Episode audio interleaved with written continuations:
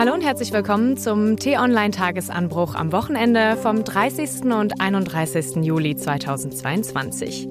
Ich bin Lisa Fritsch, führe durch diese Folge und diesmal spreche ich mit unserem Korrespondenten in Washington, Bastian Brauns, über all das, was die letzten Wochen in den USA passiert ist. Von Supreme Court-Entscheidungen, die den Amerikanern die Freiheit nehmen, dem Anhörungsprozess zum Sturm aufs Kapitol und wie Ex-Präsident Trump immer noch versucht, damit das Land zu spalten. Droht durch diese Polarisierung der Meinungen eventuell sogar ein Bürgerkrieg in dem Land? Und welche Vergleiche können wir zu uns hier in Deutschland ziehen? Ja, wie gerade schon verraten, ist mir unser US-Korrespondent Bastian Brauns jetzt aus Washington zugeschaltet. Bastian, ich freue mich, dass wir dich mal wieder hier im Podcast haben. Ja, hallo, ich freue mich auch, dass es klappt. Ja, bei euch geht es die ganze Zeit um die Anhörungsprozesse zum Sturm aufs Kapitol. Da werden wir bestimmt gleich noch drauf zu sprechen kommen. Aber lass uns vielleicht ein bisschen aktueller einsteigen. Und zwar ist ja diese Woche Trump das erste Mal wieder öffentlich aufgetreten seit dem Ende seiner Amtszeit im November. Und zwar ja auch direkt in Washington bei dir, wo du wohnst, oder? Warst du dort bei dem Termin und was ist dort passiert? Ja, genau. Also ähm, er tritt im Prinzip zwar die ganze Zeit auf, äh, auch schon seitdem er aus dem Amt ist, aber hier in Washington eben nicht. Äh, das ist so das erste Mal, dass er so, ich glaube, es waren so ungefähr 500 Tage, die er hier in Washington nicht mehr auf einer Bühne gesehen wurde. Und er ist hier bei äh, so einem Think Tank, äh, der auch genau seiner Politik und seiner Agenda entspricht, dem America First Policy Institute. Die haben hier so einen Gipfel abgehalten. Dort ist er aufgetreten.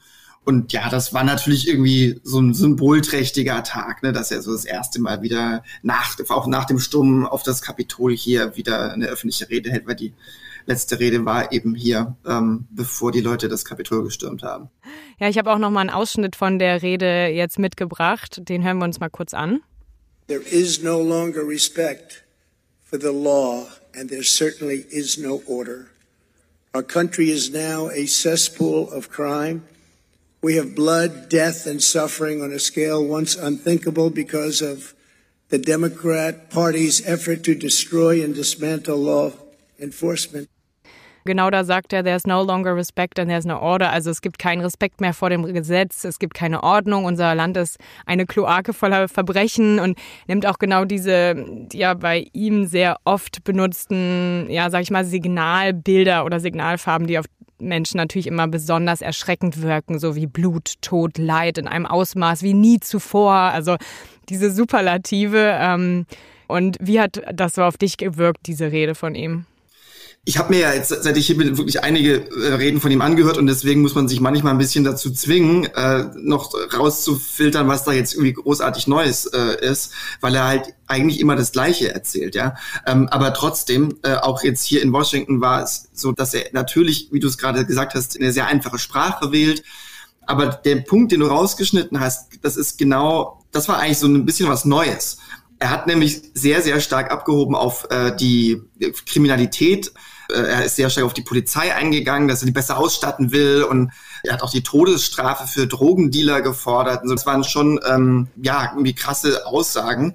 Aber ja, die Frage ist halt, was, äh, warum macht er das? Ich finde das tatsächlich gar nicht so ungeschickt, weil ich hier auch in Washington jetzt, ist die Hauptstadt dieses Landes, ich erlebe hier auch jeden Tag quasi Meldungen zu irgendwelchen Shootings und zwar durchaus hier in der Innenstadt. Also ich habe hier selber, war nicht direkt dabei, aber ich war irgendwie 300 Meter weg, wo hier ein 15-jähriger äh, Junge erschossen worden ist am, an, so einem, an so einem Feiertag hier. Und äh, das gehört hier tatsächlich, ich habe es am Anfang nicht geglaubt, als ich hergezogen habe, es gehört tatsächlich hier zum Alltag dazu. Und äh, Kollegen von anderen Medien, die hier schon ein bisschen länger waren, haben auch zu mir gesagt am Anfang, ja, du musst damit rechnen, dass du in deinen Jahren, die du hier bist, äh, das mindestens einmal live auch mitbekommst auf der Straße, dass jemand erschossen wird. Ich sehe, das habe ich Echt? nicht glauben können. Ja, aber genau das ist ja auch die Sache, die er immer wieder versucht, das auf die Demokraten zu schieben. Jetzt in dem Ausschnitt hat er ja am Ende Destroy und Dismantle Law Enforcement, also dass man sozusagen versucht, oder dass Biden ähm, jetzt die Sicherheitsbehörden zerstören würde und die Strafverfolgung behindern würde. Aber das hat ja keine Gründe eigentlich von den Demokraten, oder?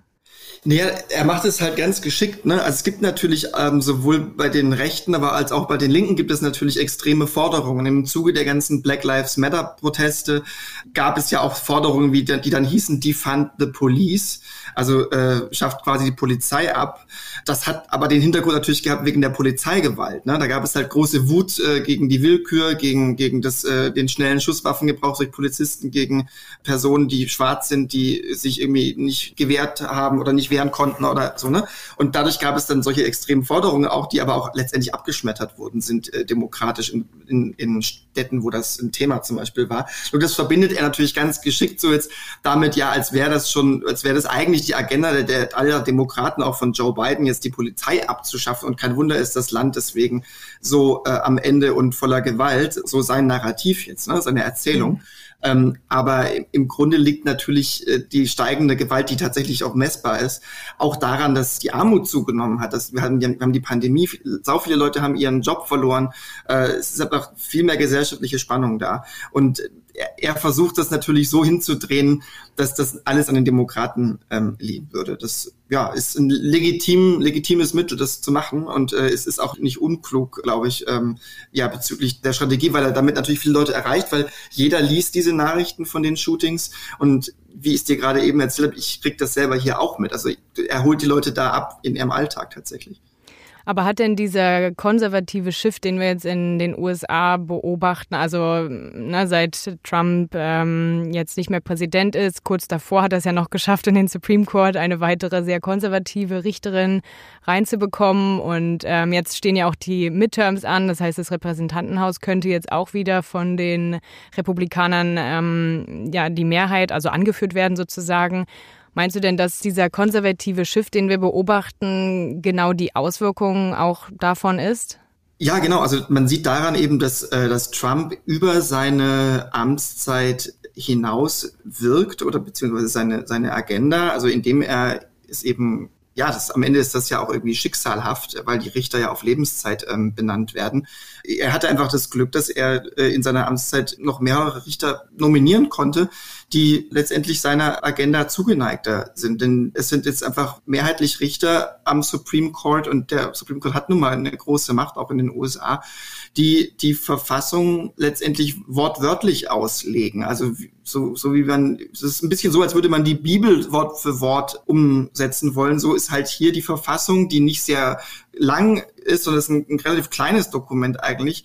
So wird jetzt eben von diesen Richtern diese Verfassung genommen und dann wird oft argumentiert, ja, wenn das nicht da drin steht, dann äh, können wir da auch letztendlich nichts draus ableiten. So und wenn da eben nichts von Abtreibung drin steht, dann ähm, dann entscheiden wir da auch nichts äh, zu, sondern geben das eben an die Bundesstaaten zurück. Und das ist ja relativ interessant, weil an, an sich kann man dem ja gar nicht so viel entgegensetzen, argumentativ erstmal, weil es ist ja durchaus demokratisch legitim zu sagen, dass in den Bundesstaaten die gewählten Bundesstaatenparlamente die Gesetze, die in diesen Staaten gelten sollten, verabschieden sollen. So an sich ist das erstmal nicht zu beanstanden. Wir haben das ja gerade im Juni gesehen, als der Supreme Court entschieden hat, dass das Abtreibungsrecht eben nicht auf einer jahrzehntealten Grundsatzentscheidung äh, fußen soll, sondern die Gesetzgebung an die Bundesstaaten zurückgegeben worden ist. So da, daran, daran sieht man eben, dass die Verfassung eben so genommen wird, wie sie ist. Und da steht eben nichts dazu drin. Und natürlich kann die Gegenseite argumentieren, dass es aber trotzdem irgendwie eine Art von Grundrecht ist, äh, abtreiben zu dürfen. Aber ja, so, so ticken eben die Richter mehrheitlich am Supreme Court jetzt nicht mehr. Und darum ist die Sorge auch so groß, dass auch andere Grundsatzentscheidungen, wie zum Beispiel für die zur Ehe für alle oder sogar zu Verhütungsmitteln oder ähm, selbst zu Rassentrennung an Schulen, das sind alles letztendlich keine Gesetze, sondern das waren alles Grundsatzentscheidungen, für die es so eine Art äh, ja, Konsens gab, auch parteiübergreifend, dass die äh, eigentlich Gültigkeit haben. Aber das scheint jetzt alles nicht mehr gewiss zu sein. Aber ich finde schon hier in Deutschland und Europa hat dieses Urteil auch extreme Empörung hervorgerufen. Denn genau, ich glaube, ein oder zwei Tage später wurde bei uns ja der Paragraph dazu gestrichen. Also das ist schon krass, ähm, wie unterschiedlich da diese Rechtsentscheidungen waren. Aber genau, dass konservative Werte immer beliebter werden, das ist ja auch bei uns in Europa seit Jahren zu beobachten. Auch, dass der Populismus dadurch angetrieben wird. Und jetzt auch gerade zum Beispiel, wenn man mal auf Italien schaut, die Regierung ist dort zusammengebrochen, es stehen Neuwahlen an und das genau bedient ja auch diese Narrative, was wir jetzt gerade auch schon mit Trump besprochen haben, ne? von wegen, wir haben es euch doch gesagt, ähm, da funktioniert gar nichts, ähm, wählt lieber uns, mit uns klappt das alles, aber mit Trump hat das auch nicht unbedingt besser geklappt. Also da ging ja auch nicht die Zahl der Obdachlosen zurück, was ja auch oft in den Großstädten in Amerika sehr erschreckend ist. Was meinst du denn aus deiner Perspektive, was dieser konservative Shift in Deutschland und auch in Europa für Auswirkungen hat? Grundsätzlich ist es halt schwierig, glaube ich, Länder miteinander zu vergleichen natürlich, weil überall sind die Bedingungen andere und ne, aber trotzdem ist natürlich zu beobachten und es ist kein spezifisch amerikanisches Problem, wie du sagst. Es gibt natürlich auch in Europa, ich würde nicht mal konservativ sagen, sondern eher reaktionär sogar, ne? irgendwie reaktionäre äh, Bewegungen und Tendenzen.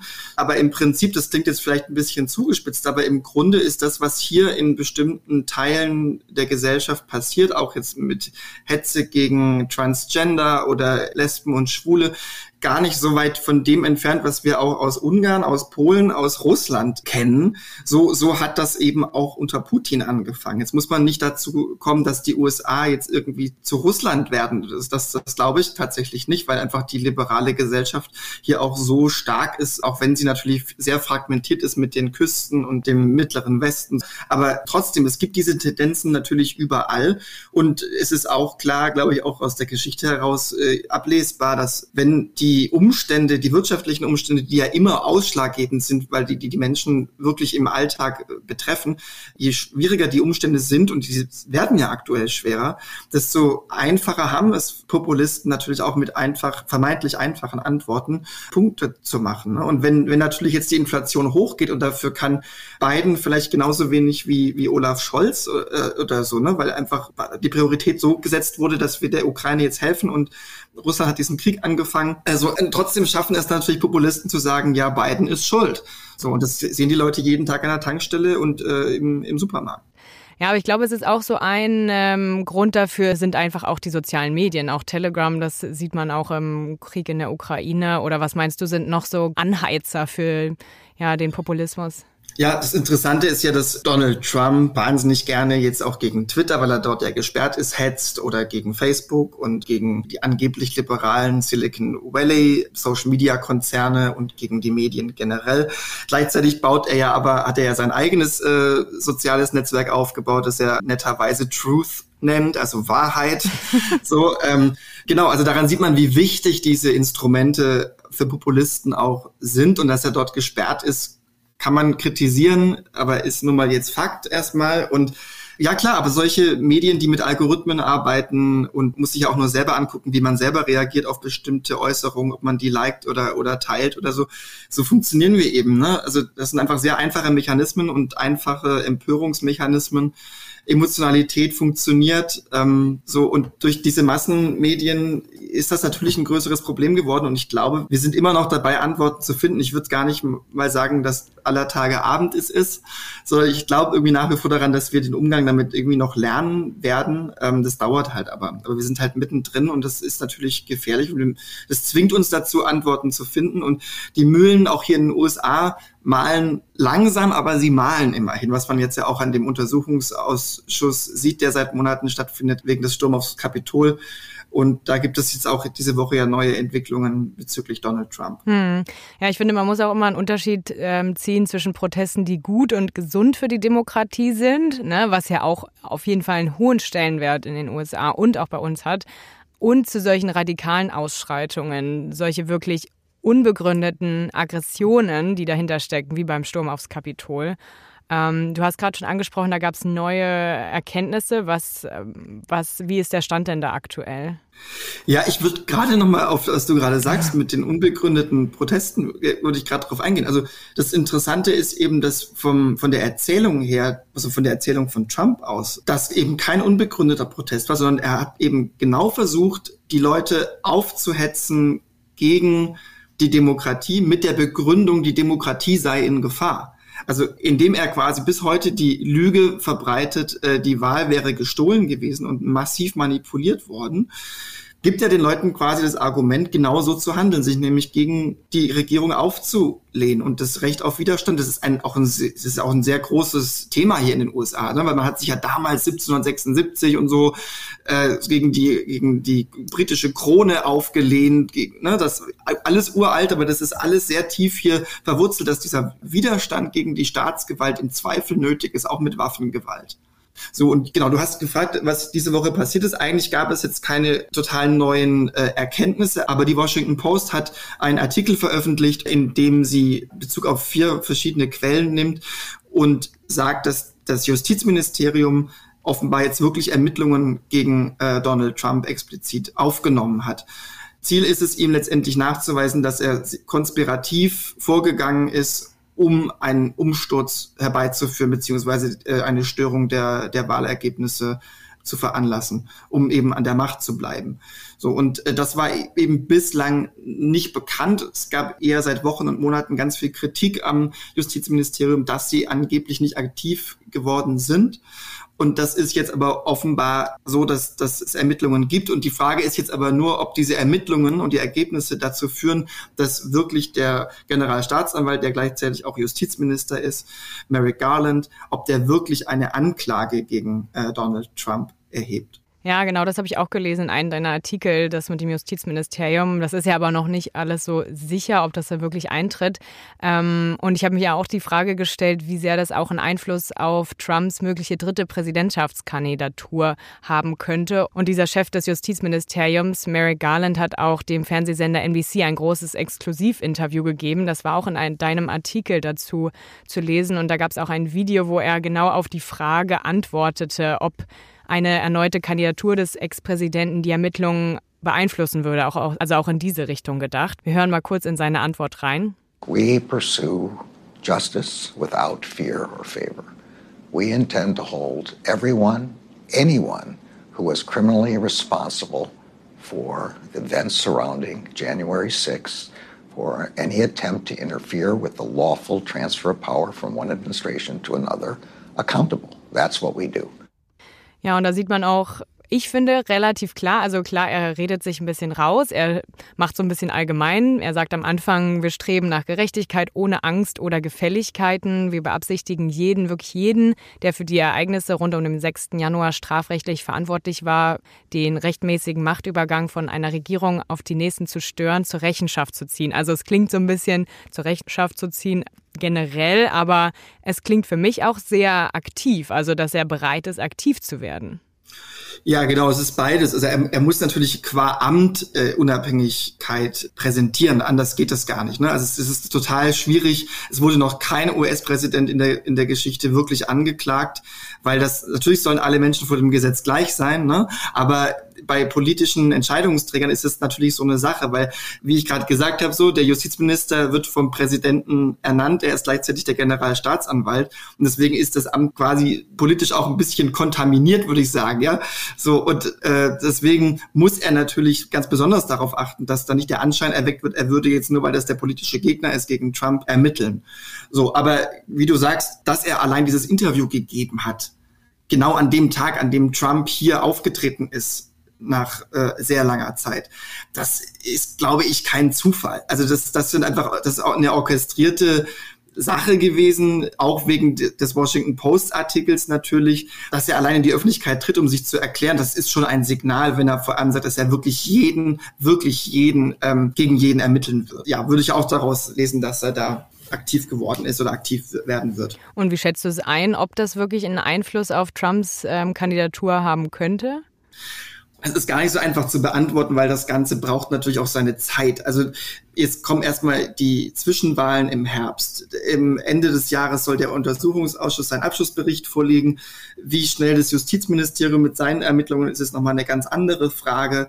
Ähm, natürlich hätte das Einfluss darauf, wenn jetzt eine Anklage erhoben werden würde, dann, ne, aber dann hätte Trump auch gleichzeitig wieder ein, eine schöne Erzählung, so, ne, der, der, sogenannte Deep State äh, ermittelt jetzt gegen mich, die wollen mich zerstören. Dadurch hätte er wieder noch mehr Leute irgendwie hinter sich, die ihn stärken wollen. Auf der anderen Seite man sieht bei den Republikanern zumindest kleine sachte Absetzungsbewegungen von Trump, weil er natürlich schon in den letzten Wochen und Monaten immer stärker unter Druck geraten ist durch die Erkenntnisse im Untersuchungsausschuss. Es gibt eigentlich keinen echten Zweifel daran, was seine Motive waren. Es ist nur wahnsinnig schwierig, die gerichtsfest auch zu haben. Ne? Aber es, es ist eigentlich relativ offensichtlich, auch aufgrund der Aussagen, die wir gehört haben, was eigentlich los war. Und dass mhm. er natürlich äh, Druck auf Mike Pence ausgeübt hat, seinen damaligen Vizepräsidenten, die Wahl letztlich zu unterbrechen. Nochmal kurz ähm, zum Verständnis. Absetzung, meinst du, dass sich die Republikaner von ihm mehr distanzieren? Ja, genau. Also man sieht einfach durch den, auch den medialen Druck, den politischen Druck, der auf Trump gerade wirkt, man sieht einfach, dass es immer mehr Republikaner gibt, die bereit sind, erstens auszusagen. Es gibt auch politische Gegner, die ein bisschen mehr sich aus der Deckung wagen. Die große Mehrheit der Republikaner hält nach wie vor zu ihm. Die sagen das nur hinter vorgehaltener Hand. Aber es ist schon nicht ohne. Also sagen wir mal so, es ist, ist ein Ritt auf Messers Schneide für Trump die ganze Zeit eigentlich. Das macht er, glaube ich, auch besonders gut. Da läuft er zur Höchstform auf. Aber man, man sieht einfach, es gibt mehr Leute, die bereit sind, auch sich alternativen Angeboten zuzuwenden, wie zum Beispiel dem Florida-Gouverneur Ron DeSantis. Oder es gibt auch Leute, die, die Mike Pence äh, favorisieren. Ne? Ja, wie ist da die Beziehung zwischen Trump und Mike Pence jetzt aktuell darauf bezogen, auch auf den Anhörungsprozess? Das ist eine ganz spezielle äh, Verbindung natürlich. Er war sein damaliger Vizepräsident und er hat offensichtlich großen Druck auf ihn ausgeübt, weil Pence hatte damals bei der Abstimmung eben die, die Leitung dieser Sitzung und er hätte von der Verfassung her das Recht gehabt, aus bestimmten Gründen diese, diesen Wahlvorgang zu unterbrechen, hat sich aber geweigert, weil er wusste, dass das im Prinzip, dass es keinen wirklichen Grund dafür gibt, weil es keinen Wahlbetrug eben gegeben hat. Und Trump hat einfach hart gegen ihn agitiert, hat noch während der Mob auf das Kapitol gestürmt ist, nochmal einen Tweet abgesetzt, in dem er gegen Mike Pence als vermeintlich Schwächling agitiert hat. Und die Menge hat ja Hang Mike Pence geschrien. Und er soll laut Zeugenaussagen ja sogar gesagt haben, ja, er hat es nicht anders verdient, wenn sie ihn wirklich hängen wollen. So, ne? Und das, das ist natürlich äh, eigentlich unvorstellbar, dass mhm. sowas hier möglich ist. Ja, und dann habe ich auch noch mal in einem von deinen Artikeln gelesen, dass auch ein Audioausschnitt von Trumps ehemaligen Berater Steve Bannon ans Licht gekommen ist. Die Aufnahme war noch vor der Präsidentschaftswahl im November und ähm, ich spiele das mal kurz ab. Da sagte Bannon im Vertrauen zu anderen Leuten. And what Trump's going to do is just declare victory, right? He's going to declare victory. But that doesn't mean he's the winner. He's just going to say he's the winner.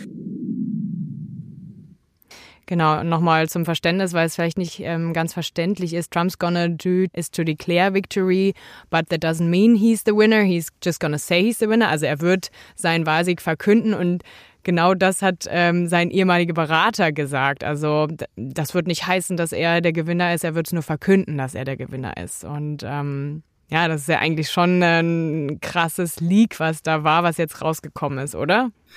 Ja, auf jeden Fall. Der Untersuchungsausschuss im Kongress hat dieses Audio ähm, auch abgespielt tatsächlich dann nochmal. Das ist von Martha Jones, dem Medium, geleakt worden. Und da wird eigentlich alles klar. Also das ist eine Aufnahme, die eben von vor der Präsidentschaftswahl noch stammt, wenige Tage zuvor. Ähm, und da wird die Strategie eben schon deutlich. Es geht darum, egal wie das Wahlergebnis am Ende sein wird, man will es ignorieren, man will einfach rausgehen und den Sieg erklären. Und Trump hat ja genau das dann auch gemacht. Er hat ja gesagt, we frankly did win this election. Das hat er nach der Wahlnacht gesagt und daran hält er ja bis heute fest. Und das ist einfach ein so starkes, eine so starke Erzählung, ähm, die bei so vielen Leuten verfängt, dass er, er wird davon nicht abrücken. Er hat ja bis heute die Niederlage nicht eingestanden und es ist einfach ein totales Novum in der Geschichte der Vereinigten Staaten. Gab es vorher so nicht. Und er ist ja auch im Dauerwahlkampf. Also im November stehen ja auch die Midterms an, die ich vorhin schon angesprochen habe, die sogenannten Halbzeitwahlen, wo ähm, ja auch gerade Vorwahlen stattfinden für die einzelnen Staaten. Was würdest du denn einschätzen? Jetzt die ähm, große Frage, die hier mir im Kopf schwirrt. Wie wahrscheinlich ist es, dass Trump nochmal Präsident wird? Also er hat bei seinem Auftritt hier auch jetzt vier oder fünf Mal letztendlich fallen lassen, dass er eigentlich vorhat anzutreten. Er hat es aber natürlich nicht wortwörtlich ausgesprochen, sondern immer nur so, ja, ich denke, wir sollten es ein weiteres Mal tun oder ähm, ja, es wird schon wieder passieren. So immer so so Halbsätze. Da ist er wirklich ein großer Meister drin in den in den Andeutungen. Ähm, ich gehe eigentlich davon aus, dass er auf jeden Fall antreten will, weil er einfach ein Frontmann ist, ja, der, der braucht die Bühne. So, und warum sollte er sich das eigentlich alles antun, wenn er nicht wirklich den Plan verfolgt, auch wieder an vorderster Front nachher zu stehen. Ähm, dass er das jetzt immer noch nicht angekündigt hat, hängt mit strategischen Erwägungen zusammen, dass wir natürlich jetzt noch nicht wissen, wie die Midterms ausgehen. Und wenn die jetzt für die Republikaner vielleicht wieder erwarten, doch nicht ganz so gut ausgehen, dann könnte das natürlich ihm angelastet werden, wenn er vorher schon seine Kandidatur verkündet. Weil wenn er wirklich nochmal antreten sollte, gibt es natürlich auch immer wieder so einen Boost für den politischen Gegner, die damals ja Joe Biden unter anderem maßgeblich deswegen gewählt haben, weil sie jemand anderes als Trump im Weißen Haus haben wollten. Ich glaube, dass er, wenn er eine Kandidatur verkündet, dass er das eigentlich erst nach den Midterms machen wird. Ob er dann allerdings wirklich Präsident wird, das, äh, das wage ich zu bezweifeln, um ehrlich zu sein, weil ich glaube, die Leute sind nach wie vor mehrheitlich, auch wenn es eine kleine Mehrheit ist, davon geschockt, was er ähm, gemacht hat und bis heute macht. Und es hängt natürlich dann auch von dem Kandidaten der Demokraten ab, wer dann da antreten soll, wird. Das ist ja auch noch alles überhaupt nicht klar. Ja, ähm, ob Biden überhaupt nochmal antritt in seinem Alter, da sind jetzt auch einige Sachen in den letzten Wochen hochgekommen, wo auch viel Kritik an ihm geübt wurde, oder? Ja, das Alter von beiden ist immer, immer ein großes Thema. Sowieso ist das Alter vieler Entscheidungsträger hier in den USA ein großes Thema, weil die alle wirklich eher um die 80 sind. Aber sonst kann man sich ja auch nicht leisten, wenn man da vier Jahre lang hunderte Millionen Euro ausgeben muss, nur um äh, Wahlkampf zu betreiben. Aber wenn jetzt doch die Republikaner die Mehrheit im Repräsentantenhaus bekommen würden durch die Midterms, wäre das auf jeden Fall für Bidens Regierung ein harter Schlag. Also dann könnte er, er kaum noch Gesetze durchsetzen, oder? Ja, das Problem ist, dass der amerikanische Präsident zwar als mächtigster Mann der Welt gilt, aber de facto ist es so, dass der Präsident natürlich auch nur dann stark sein kann, wenn er eine Mehrheit in den beiden Kammern im Kongress hat, nämlich im Repräsentantenhaus und auch im US-Senat, weil in beiden Kammern müssen Gesetze verabschiedet werden. Und wenn das nicht gelingt, dann hat er letztendlich nur die Möglichkeit, mit diesen sogenannten Exekutiv-Orders zu regieren. Und das sind aber letztendlich keine echten Gesetze, sondern die können sofort wieder einkassiert werden, wenn der nächste Präsident dran ist. Und es ist jetzt schon unglaublich schwer, Gesetze durchzubringen, weil im Senat haben die Demokraten zwar eine hauchdünne Mehrheit von 51 zu 50, weil Kamala Harris da vorsitzt und sozusagen dieses, ist dieses Zünglein an der Waage. Aber für die allermeisten Gesetze braucht man eben letztendlich eine Mehrheit von 60 zu 40. Und dazu gibt es auch noch zwei demokratische Senatoren, der eine heißt Joe Manchin, von dem hat man vielleicht schon mal gehört, der sich eigentlich vom Abstimmungsverhalten her so verhält wie ein Republikaner. Und deswegen ist der Präsident Joe Biden eigentlich von Beginn an eine Art lame duck gewesen, wie man das immer so schön sagt, eine, eine lahme Ente. Und wenn jetzt nach den Midterms auch noch das Repräsentantenhaus, äh, das ist so etwas vergleichbar mit dem Deutschen Bundestag. Wenn das mehrheitlich jetzt an die äh, Republikaner geht, dann wird es halt noch schwerer, Gesetze äh, aufzulegen, die eben der Agenda des Präsidenten entsprechen. Ja, und eine Frage wollte ich dich noch stellen, die müssen wir jetzt noch kurz unterbringen, um noch mal kurz zurückzukommen auf das, was wir vorhin besprochen haben mit der Spaltung des Landes in den USA, weil in einem Tagesanbruch hast du auch geschrieben, dass ähm, es einen möglichen Bürgerkrieg geben könnte in den USA durch diese krasse Spaltung, die dort vorherrscht. Siehst du das denn wirklich als reale Gefahr? Ich hatte das in dem Artikel erwähnt, weil es da tatsächlich gerade eine aktuelle Umfrage gab und nicht nur eine.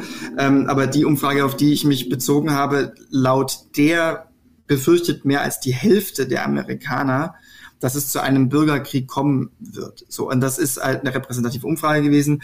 Insofern, ob ich daran wirklich glaube, ich glaube nicht daran, dass es sozusagen einen Bürgerkrieg gibt, wie es diesen Civil War einst gegeben hat, dass da wirklich zwei irgendwie Armeen aufeinander losgehen, sondern Leute, die sich damit beschäftigen, Experten, die gehen eher davon aus, dass es letztendlich dazu kommen könnte, dass es immer wieder solche Scharmützel gibt. Ne? Wenn dann irgendwie ein Shooting irgendwo ist, das dann politisch instrumentalisiert wird, dann gibt es Proteste.